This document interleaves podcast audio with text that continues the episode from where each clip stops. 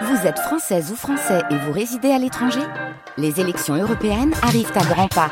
Rendez-vous le dimanche 9 juin pour élire les représentants français au Parlement européen. Ou le samedi 8 juin si vous résidez sur le continent américain ou dans les Caraïbes. Bon vote le club des correspondants de ce vendredi s'arrête d'abord aux Pays-Bas. Côté production agricole, il y a aux Pays-Bas les tulipes, il y a aussi le cannabis. Les coffee shops sont les seuls à avoir le droit d'en vendre, mais ils opèrent dans une zone grise, si on peut dire. Ils ont le droit de vendre du cannabis aux consommateurs, mais en théorie, l'achat auprès de leurs fournisseurs leur est interdit. Situation paradoxale donc d'un commerce semi-légal qui repose uniquement sur une politique de tolérance que les Néerlandais ont surnommée la porte dérobée. Bonjour Pierre Benazé. Bonjour. À partir d'aujourd'hui, tout change. Les Pays-Bas entament l'expérimentation de la vente légale de cannabis. Oui, c'est parti. Depuis ce matin, l'expérience a commencé à Breda et Tilbourg, deux villes du Brabant septentrional. C'est une province du, du sud des Pays-Bas. Un camion de transport de fonds s'est arrêté devant le premier coffee shop à recevoir sa livraison et où se trouvait justement le ministre de la Santé qui coordonne l'expérience avec la ministre de la Justice.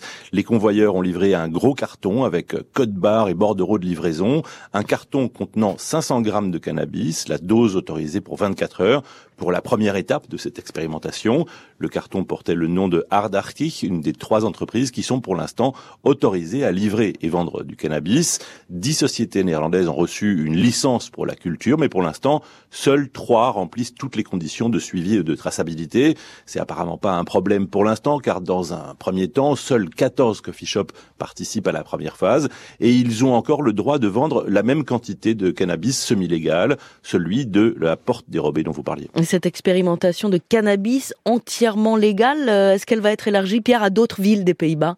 Alors oui, une deuxième phase devrait être enclenchée dans les mois qui viennent pour étendre l'expérimentation à une dizaine de villes, dont euh, Nîmes, Maastricht ou Amsterdam. Cette phase-là devrait durer quatre ans. L'ambition, c'est à terme de pouvoir proposer ce cannabis légal pour l'ensemble des quelques 573 coffee shops que comptent les Pays-Bas. La loi a été votée en 2019. Il a fallu du temps pour lancer cette expérimentation parce que la culture et le commerce de ce cannabis légal, euh, ça sera très encadré. Les Pays-Bas ont déjà limité le droit d'acheter du cannabis aux citoyens néerlandais et aux détenteurs d'un permis de séjour.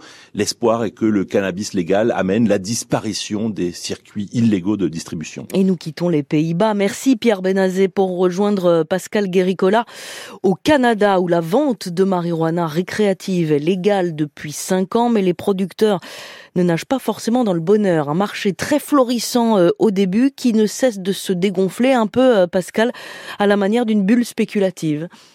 Avec presque 30 milliards d'euros injectés dans l'économie canadienne depuis la légalisation, on pourrait penser que l'industrie du cannabis constitue un véritable Eldorado. Pourtant, depuis quelque temps, rien ne va plus.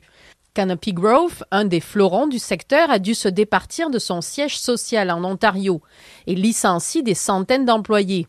Un autre, Aurora Cannabis, produit maintenant des orchidées en plus du cannabis pour équilibrer ses comptes. Mais qu'est-ce qui se passe? Il manque de consommateurs au Canada? Pas vraiment, mais les investisseurs ont peut-être eu les yeux plus gros que le ventre. Ils ont inondé le marché avec leurs produits et forcément le prix a baissé. Sauf que les coûts de revient restent, eux, très élevés. Il s'agit d'une production extrêmement encadrée par l'État et les règlements abondent. Interdiction, par exemple, de faire de la publicité pour se démarquer du concurrent. Impossible aussi d'exporter ses surplus à l'étranger. Ajoutez à cela une augmentation des coûts d'approvisionnement liés à l'inflation pour faire pousser les fameuses plantes, et vous comprendrez que la rentabilité n'est pas vraiment au rendez-vous. En fait, seulement 20% des quelques 900 producteurs réaliseraient des profits actuellement.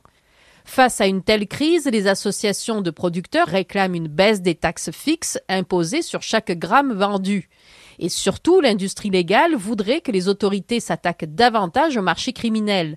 40% des ventes se font toujours sur le marché noir, autant de consommateurs qui échappent aux producteurs qui en ont pourtant désespérément besoin. Pascal Guéricola au Canada, en Thaïlande à présent, où vous vous trouvez, Carole Izou. Le cannabis a été retiré de la liste des narcotiques en juillet 2022. Depuis, les fleurs de cannabis sont en vente libre, mais une partie de la société civile, Carole, fait pression pour revenir en arrière et recriminaliser la substance.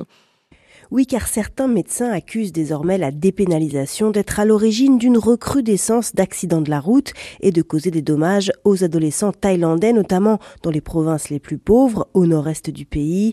À l'origine, la réforme, une première en Asie du Sud-Est, fut menée par un gouvernement militaire qui souhaitait miser sur la bonne qualité des sources locales de cannabis et notamment la souche sativa pour favoriser la recherche médicale, la plante ayant été utilisée comme remède par la médecine traditionnelle depuis des millénaires. Il s'agissait aussi d'offrir un complément de revenus aux paysans thaïlandais, chacun étant autorisé à avoir d'abord 6 puis 15 plants de cannabis pour un usage personnel ou pour la revente à un laboratoire agréé par l'État. Mais très vite, la loi a montré ses limites, la qualité des produits proposés par les agriculteurs ne pouvant rivaliser avec celle des plantes cultivées en laboratoire détenues par les grands groupes. Et un projet de loi est à l'étude euh, en Thaïlande pour faire marche arrière? Oui, alors il ne s'agirait pas de recriminaliser le cannabis, mais plutôt d'en restreindre l'usage, officiellement uniquement à des fins médicales. La vente libre des fleurs de cannabis serait donc bientôt interdite et la nouvelle version de la loi pourrait imposer la présence d'un médecin sur les lieux de vente. Mais un retour en arrière total, et notamment dans les zones touristiques, ne semble aujourd'hui pas probable, tant les enjeux économiques sont importants. Le marché du cannabis en Thaïlande est estimé à près d'un milliard d'euros. Caroline en Thaïlande. C'était le club des correspondants. Merci à vous trois.